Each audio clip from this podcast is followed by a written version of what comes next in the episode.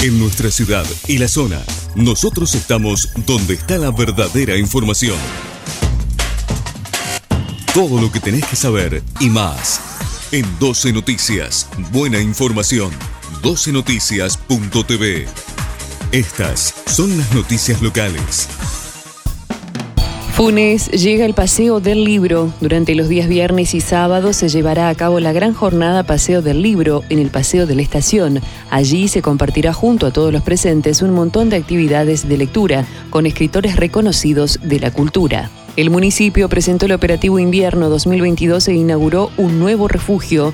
La Municipalidad de Rosario, junto al Centro de Ex Soldados Combatientes en Malvinas, la Universidad Nacional de Rosario y organizaciones sociales, puso en marcha el dispositivo para la atención de personas en situación de calle que funciona durante el periodo invernal.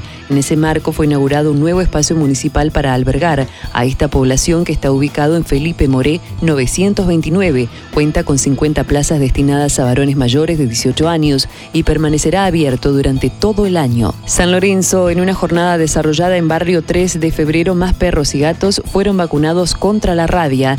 El operativo se realizó en el marco de la campaña municipal de vacunación antirrábica y de desparasitación que recorrerá todos los barrios de la ciudad. La próxima fecha será el martes 17 de mayo en el Fonavi, primero de julio. Se llevó a cabo una nueva jornada de la campaña de vacunación antirrábica a perros y gatos a cargo de la Secretaría de Salud y Preservación del Medio Ambiente de la Municipalidad de San Lorenzo. Zabaleta, avanzar en la urbanización de barrios es mejorar la calidad de vida y generar más trabajo. Así lo expresó el ministro en su visita a Rosario, donde mantuvo una reunión de trabajo con el gobernador Perotti y recorrió un espacio de capacitación para titulares de potenciar trabajo. Todo lo que tenías que saber y más. Te lo informamos acá en 12 Noticias. Buena información. 12noticias.tv. Estas fueron las noticias locales.